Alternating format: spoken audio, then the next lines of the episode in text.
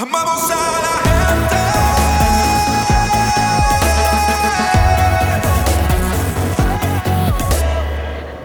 Me complazco en comenzar una serie nueva que vamos a tener en las próximas semanas.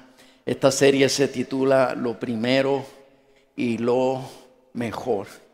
Y quiero comenzar esta sesión número uno hablando sobre los primeros adoradores. Estudiar, el testimonio de adoración de los primeros adoradores en la Biblia eh, trae unas poderosas impresiones al corazón de los creyentes, porque son estos primeros adoradores que no tenían Biblia que leer, no tenían nada escrito de parte de Dios, no tenían instrucciones de Dios de ningún tipo. Por lo tanto, lo que salió del corazón de ellos fue una expresión de adoración espontánea. Y esa adoración espontánea hay que estudiarla. Dios me dirigió en mis, en mis, primeros días en el Señor, cuando yo comenzaba a cuestionarme por qué adorar a Dios y por qué la escritura, sobre todo el libro de los Salmos, insiste en que nosotros adoremos a Dios y adoremos a Dios y nos explica cómo hacerlo. Eh, me interesé en estudiar cómo lo hicieron los primeros. Y esto dejó unas marcas en mi vida que hasta el día de hoy están ahí. Una de las cosas que aprendí es que los momentos de adoración son aquellos de mayor consagración. Escucha, los momentos de adoración, cuando tú adoras a Dios, esos son los momentos donde más tú te consagras a Dios. ¿Tú quieres consagrarte más a Dios? ¿Tú quieres experimentar lo que es la consagración espiritual? Adora a Dios más. Adora a Dios más profundamente.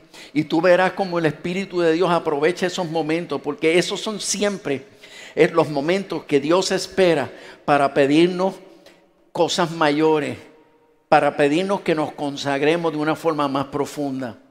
Aleluya. Dios en los momentos de adoración nos, eh, eh, nos va a pedir aquellas cosas que están arraigadas, que están arraigadas profundamente en nuestro corazón, que nosotros no entregaríamos en ninguna otra circunstancia a no ser que tengamos un encuentro con Dios en los momentos de adoración. En mi experiencia es que aquellas cosas que Dios me pide que yo le entregue, por lo general, Él espera un momento de adoración para pedírmela. Cosas que quizás no le pide a otras personas, porque no necesariamente son pecados, no necesariamente son cosas malas.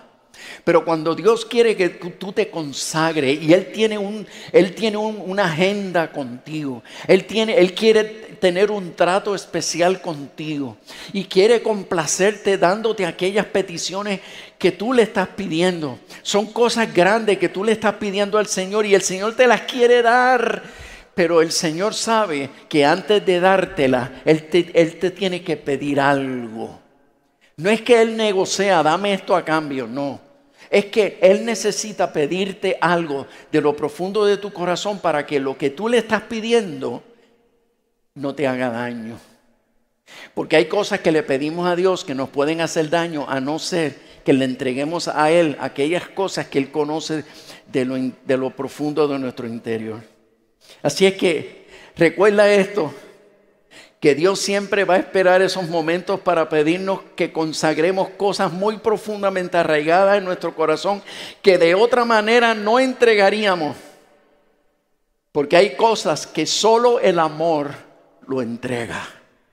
Hay cosas que no le entregamos a nadie, pero un acto de amor lo entregaría.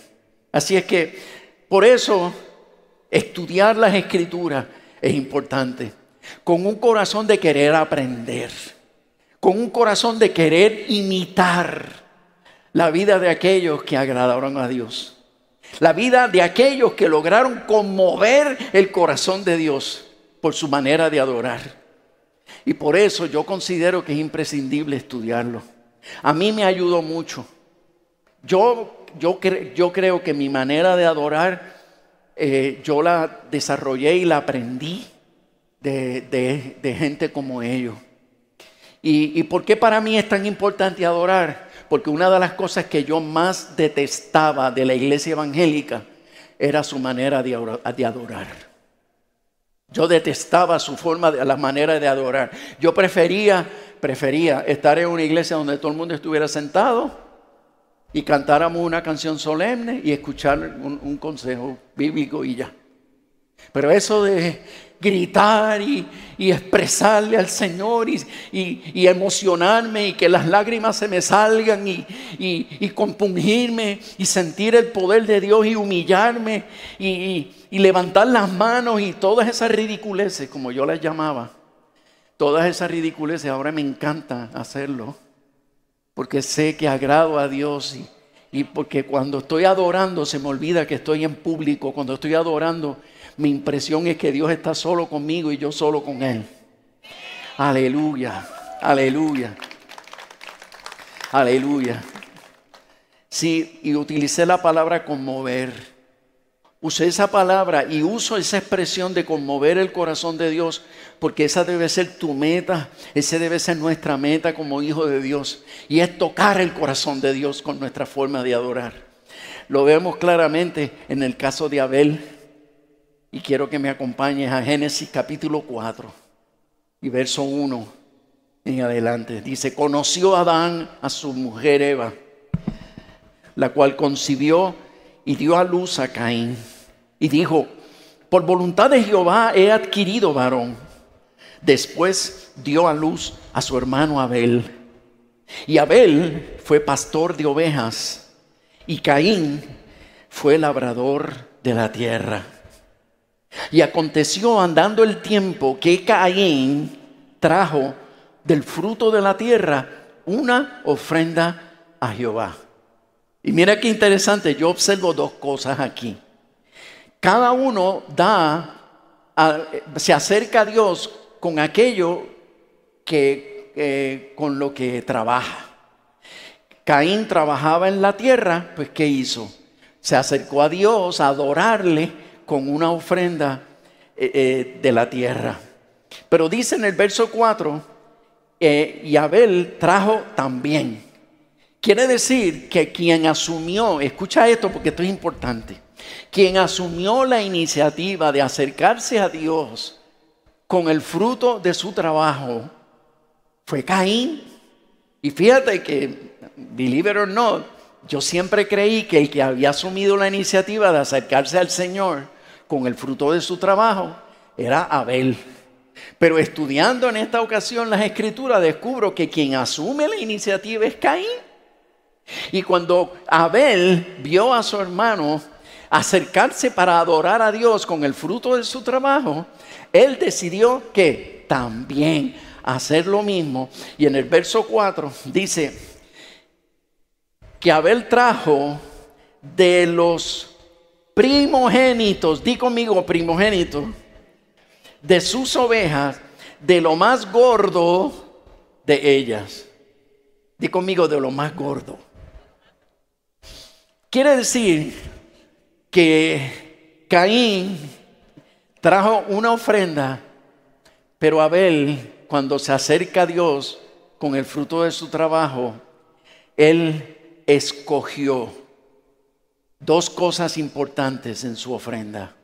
Él trajo lo primero, que le había nacido. Dice la escritura que él escogió de tantas ovejas que tenía, él escogió de los primogénitos, de los primeros que nacieron.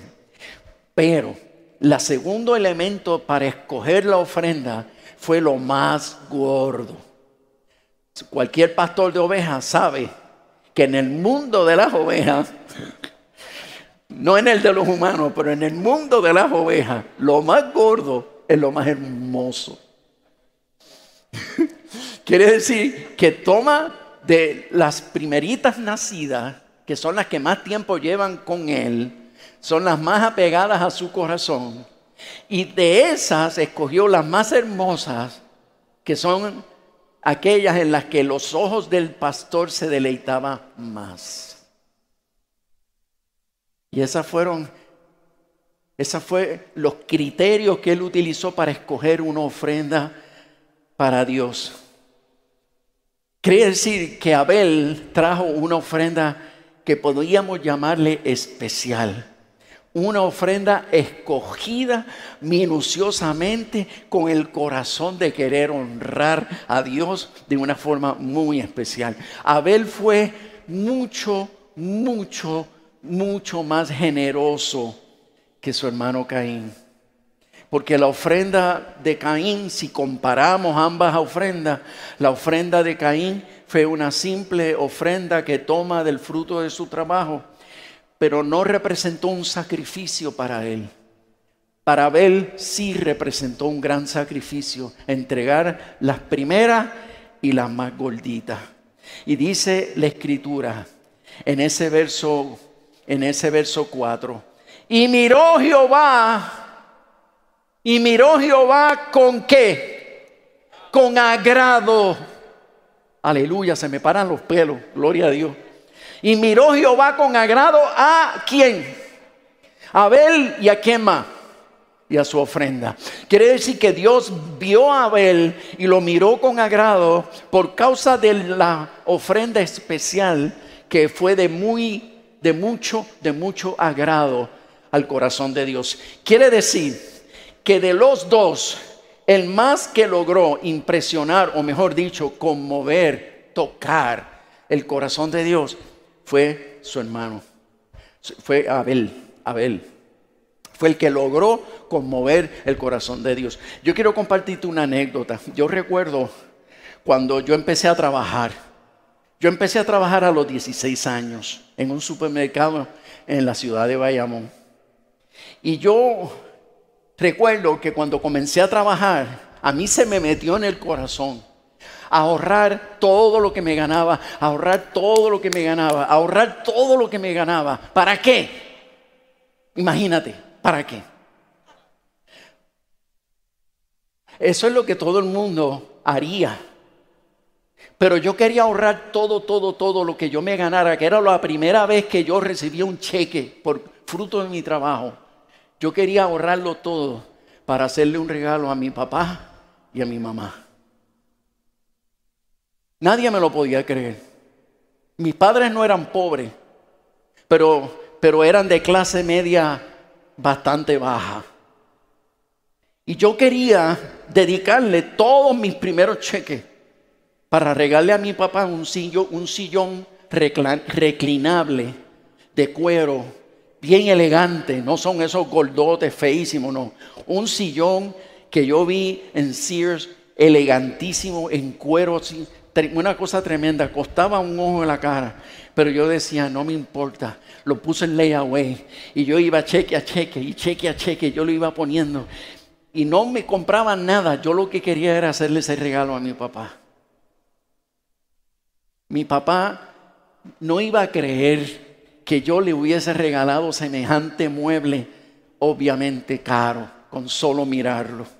A mi mamá yo le quería regalar un set completo de cubiertos eh, de plata en una caja, en una caja de terciopelo junto con una vajilla con adornos en plata. Yo quería eso. Mi mamá jamás hubiese soñado tener una vajilla así y tener un set de cubiertos en plata. Jamás ella hubiese soñado tenerlo. Y cuando yo lo vi, yo dije, esto es para mi mamá y la vajilla es para mi mamá. Y luego dije, voy a ir a una boutique de, las más prestigiosas de Bayamón y fui a escogerle un traje, un vestido a mi mamá. Me costó un ojo de la cara, esas tres cosas. Yo estuve como seis meses que yo no me compraba nada, todo era ahorrando, ahorrando, ahorrando, ahorrando, para que cuando llegara el Día de las Madres y el Día de los Padres, hacerle esos bombazos de regalo. Me gasté una fortuna. Para esos tiempos y para efectos míos era todo lo que tenía. Pero prácticamente yo dejé todo mi dinero de más de seis meses solo para honrarlos y agradarlos. ¿Quién me dijo que yo lo hiciera? Nadie, porque yo no tenía a Dios en mi corazón. Yo, pero yo, pero yo quería hacerlo. ¿Y sabes por qué lo hice? Lo hice porque yo disfruté tanto y tanto hacerlo que parecía que me estaba agradando a mí mismo. Pero no, era la alegría de verlos felices y demostrarle a ellos a través de esos regalos cuánto yo los amaba. Nosotros no éramos una familia perfecta y muchos problemas tuvimos y yo tuve mucho dolor en mi corazón por causa de ellos. Sin embargo, a la hora de honrarlos, eh, el primer fruto de mi trabajo, yo quise honrarlos a ellos. Señores, cuando nosotros adoramos a Dios profundamente, nos pasa lo mismo. Eso que me pasó a mí, eso que me pasó a mí, que sin que nadie me diera instrucciones, yo, yo tomé la iniciativa de, provocar a, asombro a mis padres, demostrándole cuánto yo les, amaba y los honraba y, lo, y los quería honrar. No, nosotros no escatimamos en demostrarle a alguien que amamos cuánto significan para nosotros. Y cuando se trata de Dios y cuando se trata de su salvación, Señor, el hecho de nosotros tener a Dios habitando en nuestro corazón y, tener el perdón de nuestros pecados, pasados y presentes. Mire, señores, eso, eso es un privilegio que no tiene precio.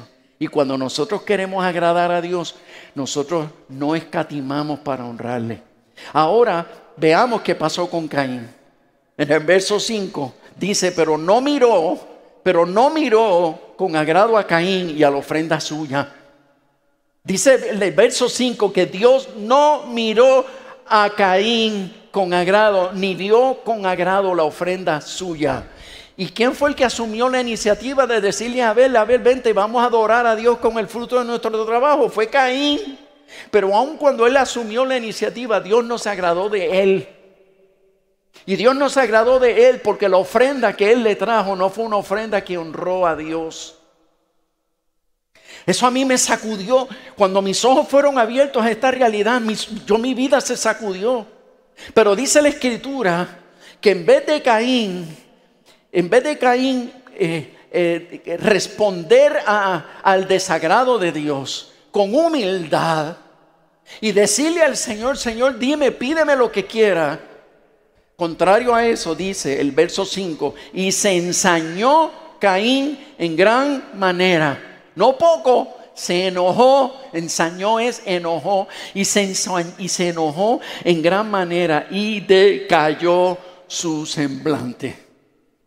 Entonces Jehová dijo a Caín en el verso 6, ¿por qué te has enojado? ¿Por qué te has ensañado y por qué ha decaído tu semblante? En el verso 7, y si bien hicieres, no serás enaltecido. En otras palabras, Dios le dijo, si lo hubieses hecho bien, yo te hubiese enaltecido como lo hice con tu hermano, pero Caín, no lo hiciste bien. No hay duda que de aquí se desprende que Caín no hizo bien porque no trajo una ofrenda especial de honra como es debido. Porque Dios es Dios y a Dios hay que honrarle como es debido. Nosotros no podemos venir a la iglesia en el estado de ánimo que estuvimos durante la semana y deshonrar a Dios con nuestro semblante decaído y decir, pues no puedo no puedo dar más porque así me siento y yo no soy hipócrita. No, no, no, perdóname perdóname.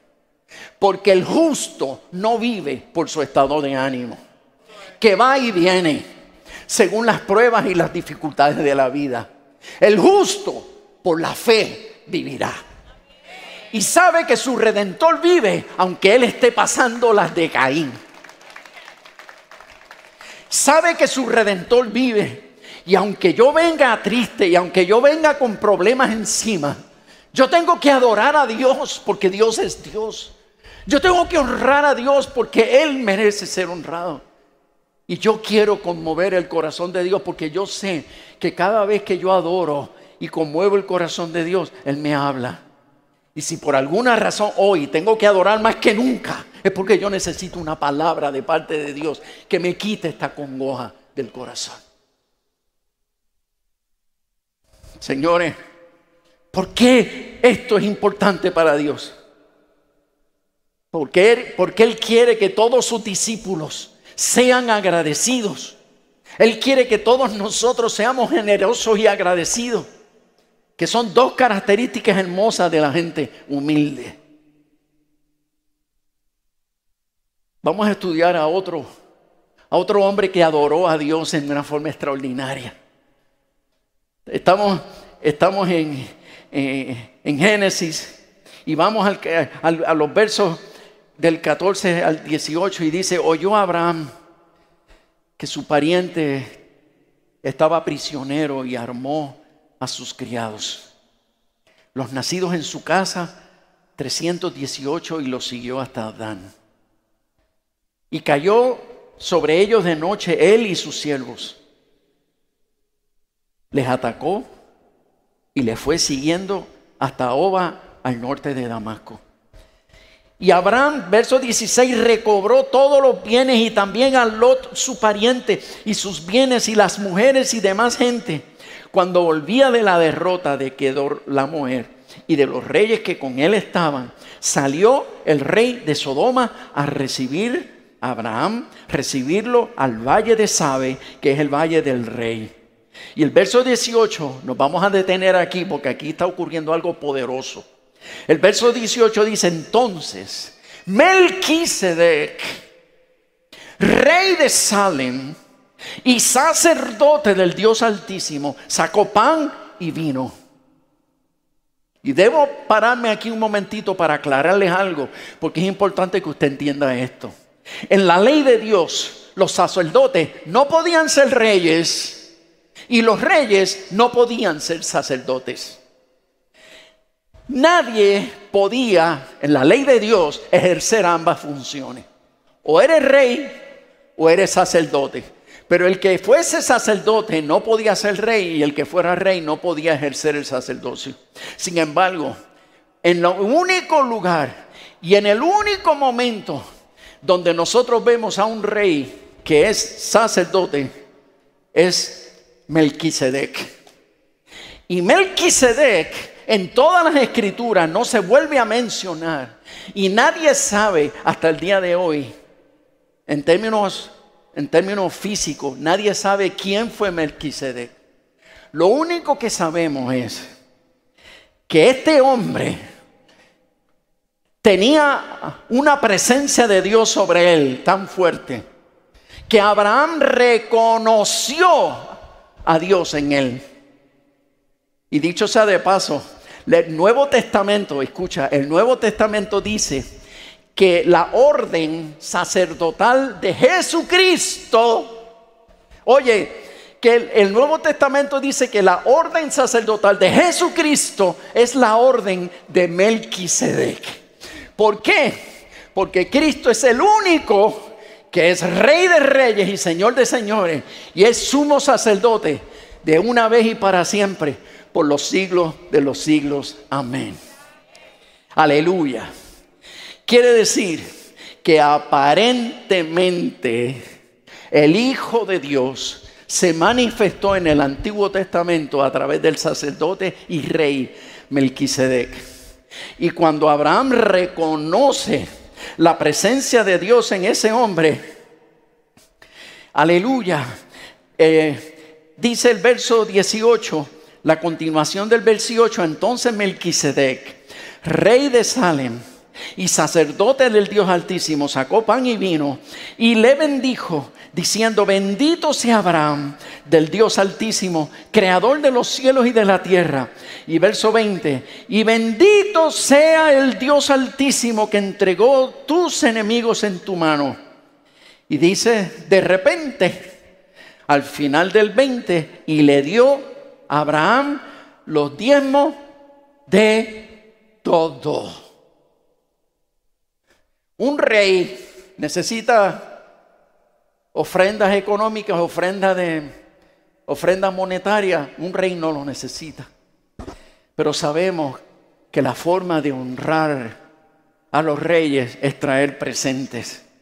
Y cuando Abraham fue y se presentó ante ese hombre de Dios que era no, no otra cosa que la figura misma del Hijo de Dios, él se, va a, a adorarle, va a adorarle y lleva el fruto.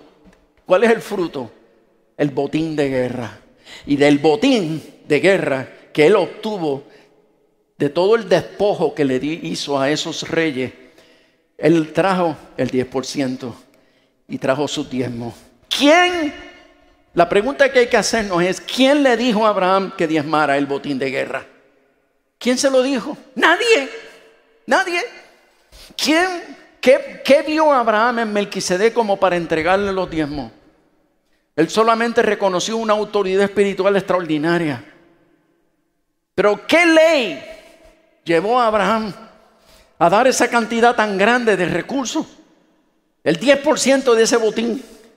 Ninguna ley había sido revelada todavía. Pero ¿sabes algo?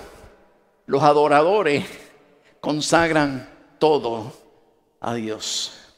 Los adoradores no escatiman en traer delante de Él el fruto de su trabajo y traen una porción significativa del fruto de su trabajo para que Dios lo vea a uno con agrado, pero también vea con agrado lo que traemos para honrarle a Él. Aún aquellas cosas que no parecen espirituales, señores, Dios nos pide que las consagremos para que sirvan a Él. Dios me, me llamó al ministerio después de un, durante un tiempo, durante un momento de adoración profunda. Yo supe que Dios me estaba llamando al ministerio cuando en un momento de adoración el Señor, el Señor me habló al corazón y me dijo, Rey, cuento contigo. Vas a dejarlo todo para venir a servirme a mí. Y en, un momento así tan fuerte de emociones y, sentirme tan profundamente bendecido, yo le dije al Señor, sí Señor, amén. Y después yo dije, oh my goodness, yo y mi gran bocota, le dije a Dios que sí. Y ahora, ¿en qué lío me voy a encontrar yo? El mejor lío en que me he encontrado en mi vida. El dejarlo todo por Él y luego ver como Él en su fidelidad me ha bendecido más allá de lo que yo hubiese esperado. Hablando de esto, yo recuerdo un muchacho que yo, el Espíritu Santo me mostró que eh, había en él un potencial tremendo para Dios. Pero yo notaba que en los cultos, él, si no estaba sentado, se ponía de pie.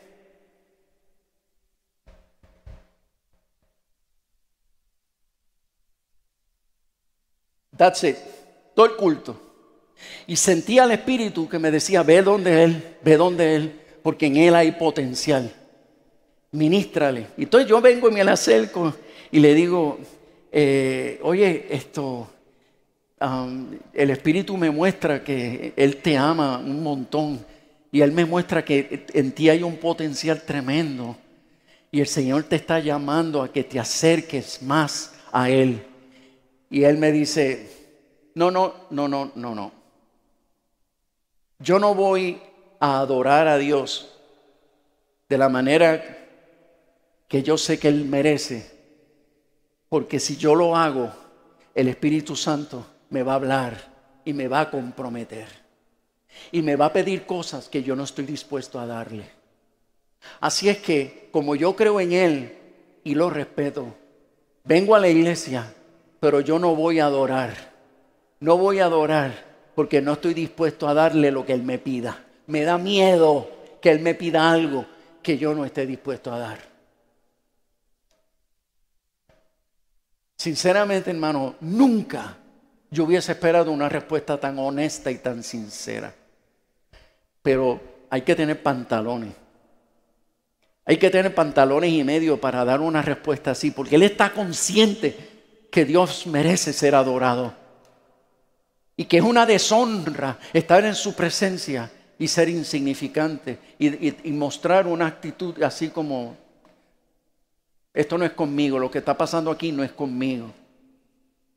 Sin embargo, él estaba consciente de eso, pero no estaba dispuesto a adorarle, Porque sabía, él sabía que si él le adoraba, Dios se le iba a acercar y le iba a pedir cosas. La pregunta es, ¿habrá gente en medio de nosotros así? Que no quieren adorar, que no quieren adorar porque saben que si adoran, Dios se le va a acercar y ellos se sienten cómodos con estar hasta aquí. Eso me recuerda al pueblo de Israel que le decía a Moisés, vete tú, habla con Dios, porque, no, porque Dios es tan temible que no queremos acercarnos.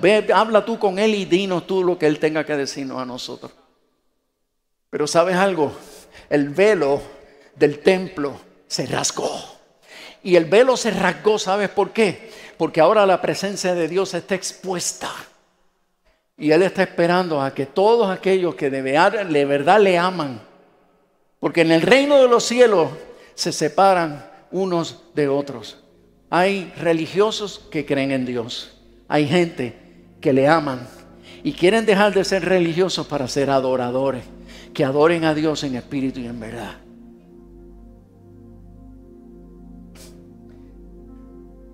Me queda otro, y este se llama Jacob. Y en el verso 10 dice así, salió pues Jacob de Berseba y fue a Arán. Y llegó a un cierto lugar y durmió allí. Porque ya el sol se había puesto y tomó de las piedras de aquel paraje y puso a su cabecera y se acostó en aquel lugar y soñó. Y he aquí una escalera que estaba apoyada en tierra. Y su extremo tocaba en el cielo y he aquí ángeles de Dios que subían y descendían por ella. He aquí que Jehová estaba en lo alto de ella, el cual dijo, yo soy Jehová el Dios de Abraham tu padre y el Dios de Isaac, la tierra en la que estás acostado, te la daré a ti y a tu descendencia. Será tu descendencia como el polvo de la tierra y te extenderás al occidente y al oriente, al norte y al sur y todas las familias de la tierra serán benditas en ti y en tu simiente. He aquí yo estoy contigo y te guardaré por donde quiera que fuere y volveré a traerte a esta tierra porque no te dejaré hasta que haya hecho lo que te he dicho. ¿Cuántos de ustedes desearía que Dios le hable, que Dios te hable y te diga palabras como estas tan poderosas? Y despertó Jacob de su sueño en el verso 16 y dijo, ciertamente Jehová está en este lugar y no lo sabía. Y tuvo miedo y dijo, cuán terrible, cuán terrible es este lugar. No es otra cosa que casa de Dios y puerta del cielo. Y en esto es, en esto es lo que se supone que, en, que nos convirtamos, que toda iglesia, toda iglesia que invoque el nombre del Señor se convierta en casa de Dios y puerta del cielo. Y se levantó Jacob de mañana y tomó la piedra que había puesto de cabecera y la alzó por señal y derramó aceite encima de ella y llamó el nombre de aquel lugar Betel, aunque Luz era el nombre de la ciudad primero.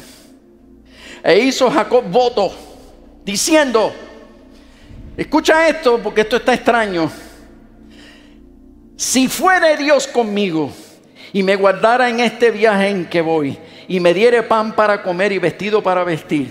Y si volviere en paz a casa de mi padre, Jehová será mi Dios. Y esta piedra que he puesto por señal será casa de Dios. Y en todo y de todo lo que me dieres, el diezmo apartaré para ti. Dios hizo un pacto con él. Y él le dijo a Dios, si tú cumples ese pacto de todo lo que tú me des, yo voy a poner el 10% en tus manos. Cada vez que yo me acerque a ti para adorar, yo te voy a, voy a venir a adorarte con el fruto de mi trabajo. Pero ¿qué puede ser significativo para ti el fruto de mi trabajo? Pues el 10% de todo lo que yo gane lo voy a separar para ti. Pregunto, ¿Quién le enseñó a estos tres hombres de Dios a traer su diezmo como parte de la adoración a Dios. ¿Quién se lo enseñó si no había ley para aquel entonces? Eso no se exigía para aquel entonces. No había nada que les dijera que lo hiciera. ¿Cómo salió del corazón de ellos ofrecer ese 10%? De la misma manera que salió de mi corazón entregar todos mis cheques durante seis meses para conmover el corazón de mis padres demostrándole a ellos cuánto les amaba.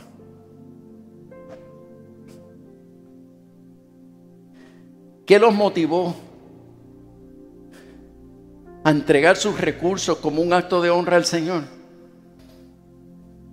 ¿No será que ellos entendieron que Dios es el que prospera y da recursos a sus hijos? Esperando que se lo agradezcamos, rindiéndole a Él el diezmo en respuesta a su bendición. Pues oye bien, quiero, quiero, quiero, eh, quiero, quiero desglosar, y no lo voy a explicar, solamente te lo voy a desglosar. Las siete bendiciones que están escritas en la Biblia para aquellos que adoran a Dios y le honran con su diezmo. Dice así en Malaquías capítulo 3 y verso 6. Dice, porque yo Jehová no cambio. Repite conmigo, hermano. Yo Jehová no cambio. Por esto, hijos de Jacob, no habéis sido consumidos. Desde los días de vuestros padres os habéis apartado de mis leyes y no las guardaste. Vuélvanse a mí, vuélvanse a mí y yo me volveré a vosotros ha dicho Jehová de los ejércitos. ¿Cuál es la primera promesa? ¿Cuál es la primera promesa de Dios para aquellos que honran a Dios con sus diezmos, que adoran a Dios con sus diezmos? Dice la escritura, yo me volveré a ti, yo me volveré a ti. Pero ellos dijeron, mas dijisteis, ¿en qué hemos de volvernos? Verso 8, ¿robará el hombre a Dios? pues vosotros me habéis robado. Y dijiste, pero, pero, pero, pero, ¿en qué? ¿En qué nosotros te hemos robado? Respuesta, en vuestros diezmos y ofrendas. Verso 9, malditos sois con maldición, porque vosotros, añado yo, al igual que Caín, la nación toda me habéis robado. Traed todos los diezmos al alfolí y hay alimento en mi casa. Y probadme ahora en esto, dice Jehová de los ejércitos, si no, y ahora comienza a describir las próximas seis promesas para aquellos que adoran a Dios con su diezmo. Y dice, abriré las ventanas de los cielos. Di conmigo, abriré las ventanas de los cielos. Tres, derramaré sobre vosotros bendición hasta que sobreabunde. Cuatro, reprenderé también por vosotros al devorador. ¿Quién es el devorador? Los que destruyen el fruto de la tierra. Los que te dañan el carro, los que enferman a tu familia, los que te provocan a hacer gastos extraordinarios por todos los contratiempos que te provoca el devorador. Cinco, ni vuestra vid en el campo será estéril. Seis, y todas las naciones y toda la gente os dirán bienaventurado. Y toda la gente les llamará bienaventurado. La gente que te conozcan dirán, la bendición de Dios está sobre ti. Y siete, seréis tierra deseable. Seréis tierra deseable. Aleluya. En otras palabras, Dios está diciendo, te convertiré en alguien atractivo. No necesariamente porque te hice la más bella de la tierra. No porque eres el hombre más guapo del mundo, no. Porque sí, aunque te di su encanto por aquí y allá, pero serás atractivo de la mejor manera que se puede serlo. Atraerás a la gente. La gente verá en ti una dulzura como, como la gente se acercará a ti como las abejas a la miel. La gente se acercará a ti porque verán sabiduría. La gente se acercará a ti porque el gozo es contagioso. La gente se acercará a ti porque verán que Dios te respalda. Y ellos quieren ver también a Dios en su vida. Pero hay una excepción teológica que no me cuadra. No me cuadra. ¿En qué sentido? Jacob dijo en lo que ya leí, dijo dos veces, si Dios me bendice, Jehová será mi Dios. Entonces, hasta donde yo hasta donde yo entiendo, leyendo las escrituras, Dios no le permite a nadie que le ponga condiciones. Pero Jacob se atrevió a ponerle condiciones diciendo, si tú me prosperas y me bendices, tú serás mi Dios. En otras palabras, y si no lo hago. Pero si, la otra excepción teológica que observo es que más adelante, en Malaquía, donde acabamos de leer, Dios invita a los creyentes, Dios invita a los creyentes a decir, probadme en esto.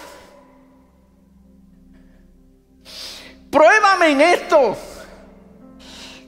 Mira cómo dice, esto está increíble.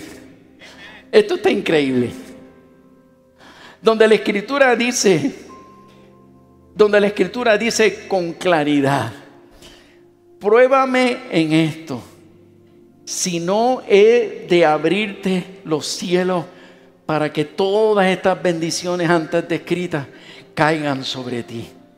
Quiere decir que a la hora de nosotros llegar a Dios con el fruto de nuestro trabajo, Dios permite cuando único lo permite, cuando único, cuando único lo permite, es que nosotros vengamos con el fruto de nuestro trabajo y le digamos, Señor, aquí vengo a adorarte, pero vengo a probarte. Vengo a probarte. ¿Por qué? Porque esto que está aquí yo lo necesito, Señor. Esto que está aquí yo lo necesito sobre todo para pagar la luz. Esto yo lo necesito para poder terminar de pagar eh, eh, el último tanque de gasolina del mes. Yo lo necesito, pero yo vengo a adorarte con el fruto de mi trabajo, no con lo que a mí se me ocurre, sino con lo que tú has pedido. Aquí vengo a hacerlo, pero vengo a hacerlo por fe. Vengo a hacerlo por fe. Pero, como tú has dicho que te pruebe, vengo a probarte. ¿Y sabes algo? La primera vez que mi esposa y yo lo hicimos, fue cuando nuestra hija nació.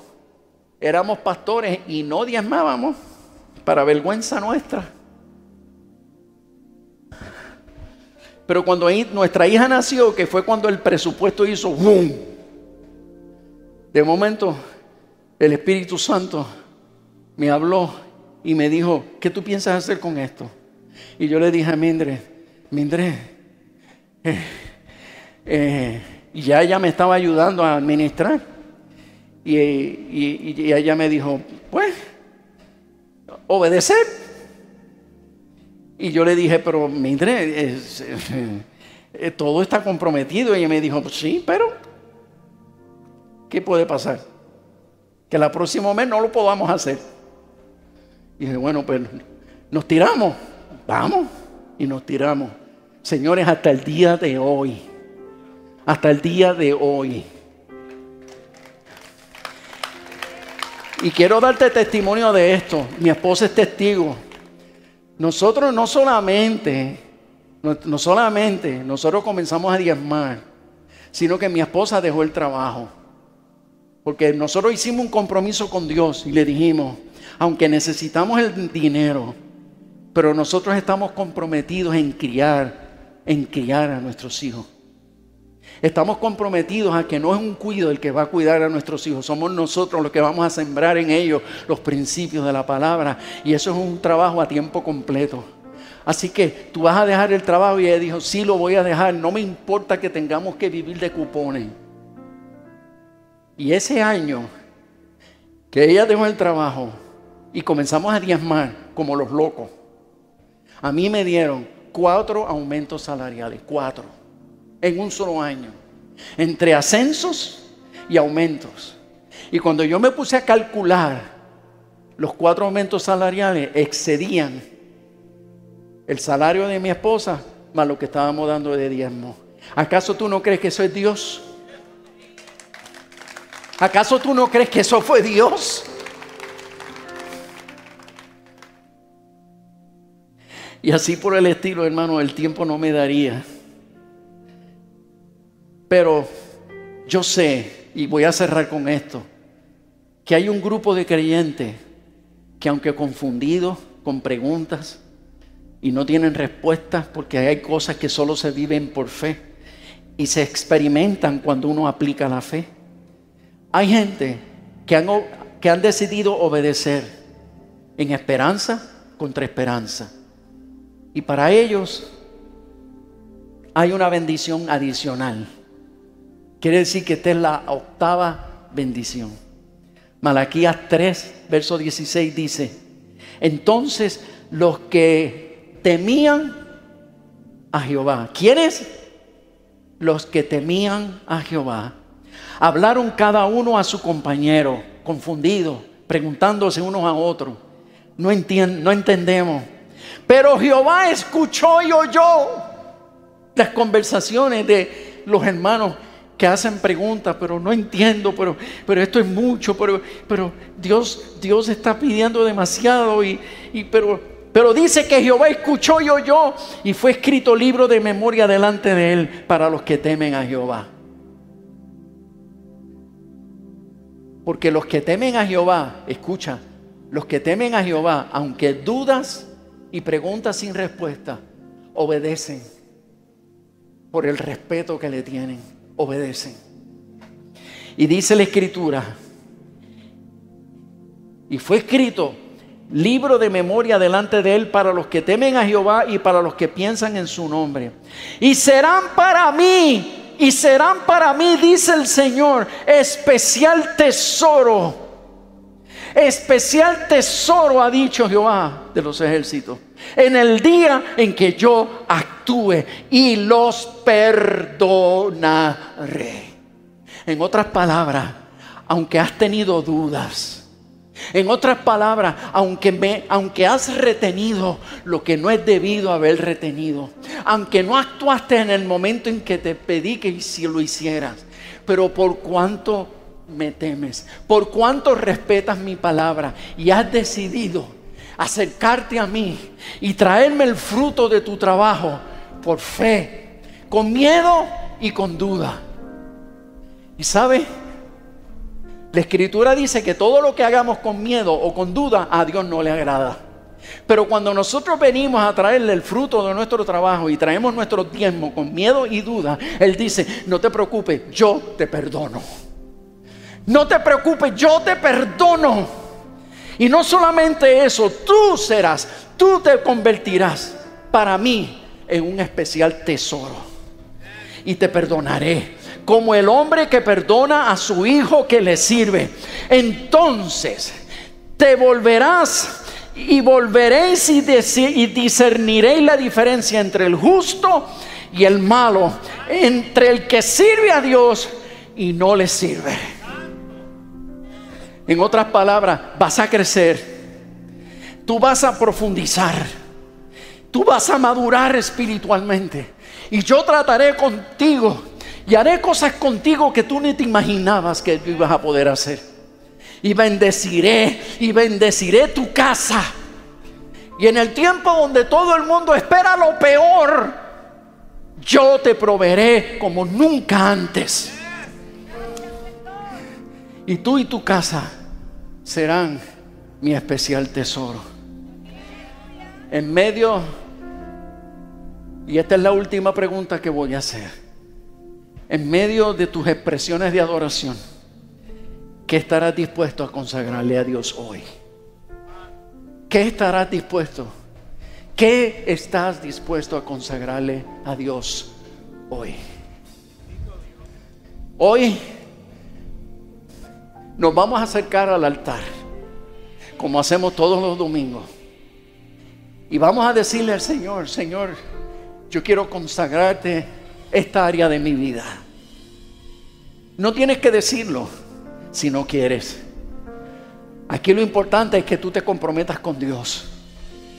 Pero yo quisiera que los pastores, que ya el altar está abierto, que los pastores y los intercesores de nuestra iglesia se, acerquen al altar. Y que todo aquel que hoy, como fruto de una expresión de adoración, tú quieres comprometer algo de tu vida. No necesariamente, no necesariamente tienen que ser tu diezmo. Eso es una decisión que tú tomarás en tu tiempo, en su tiempo. Pero habrá algo en tu corazón, habrá algo en tu corazón que hoy, mientras cantábamos y adorábamos, habrá algo en tu corazón que el Espíritu de Dios tocó y te dijo, sabes, necesito, necesito que me entregues tu carácter. ¿Sabes? Necesito que me, que me entregues un poco más de tu tiempo. Necesito verte, necesito verte en la mañana y necesito hablar contigo en las mañanas antes de irte cada día. Algo Dios te pidió durante la reunión de hoy. Hoy fue un momento especial de adoración. El manto de Dios descendió sobre nosotros de una manera maravillosa. Y algo Dios te habrá mostrado en tu corazón que tú debías entregarle. Quizás tienes que entregarle alguna relación que te está haciendo daño. Algo, lo que sea. Pero este llamado es para todo aquel que quiere consagrarle algo a Dios. Así que yo les voy a pedir que se pongan de pie, por favor. Todos pongámonos de pie y hagamos esta oración. Y si alguno en medio de nosotros, escucha, si alguno en medio de nosotros hoy, después de esta experiencia, en tu corazón sabes que sabes que Dios te está llamando para que hoy tú le entregues su corazón.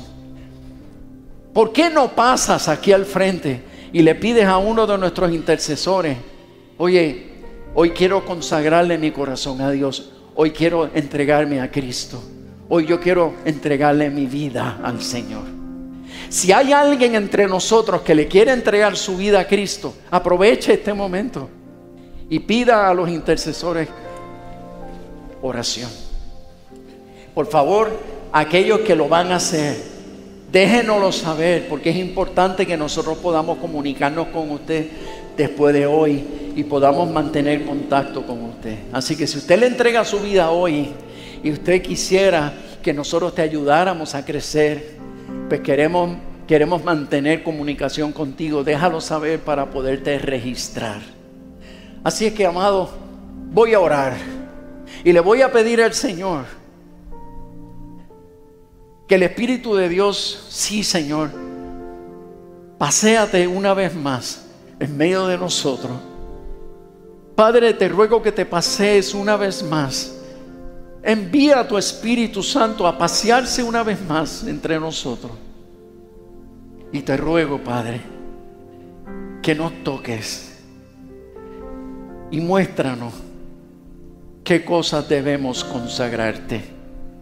¿Qué cosas, Señor, yo debo entregarte?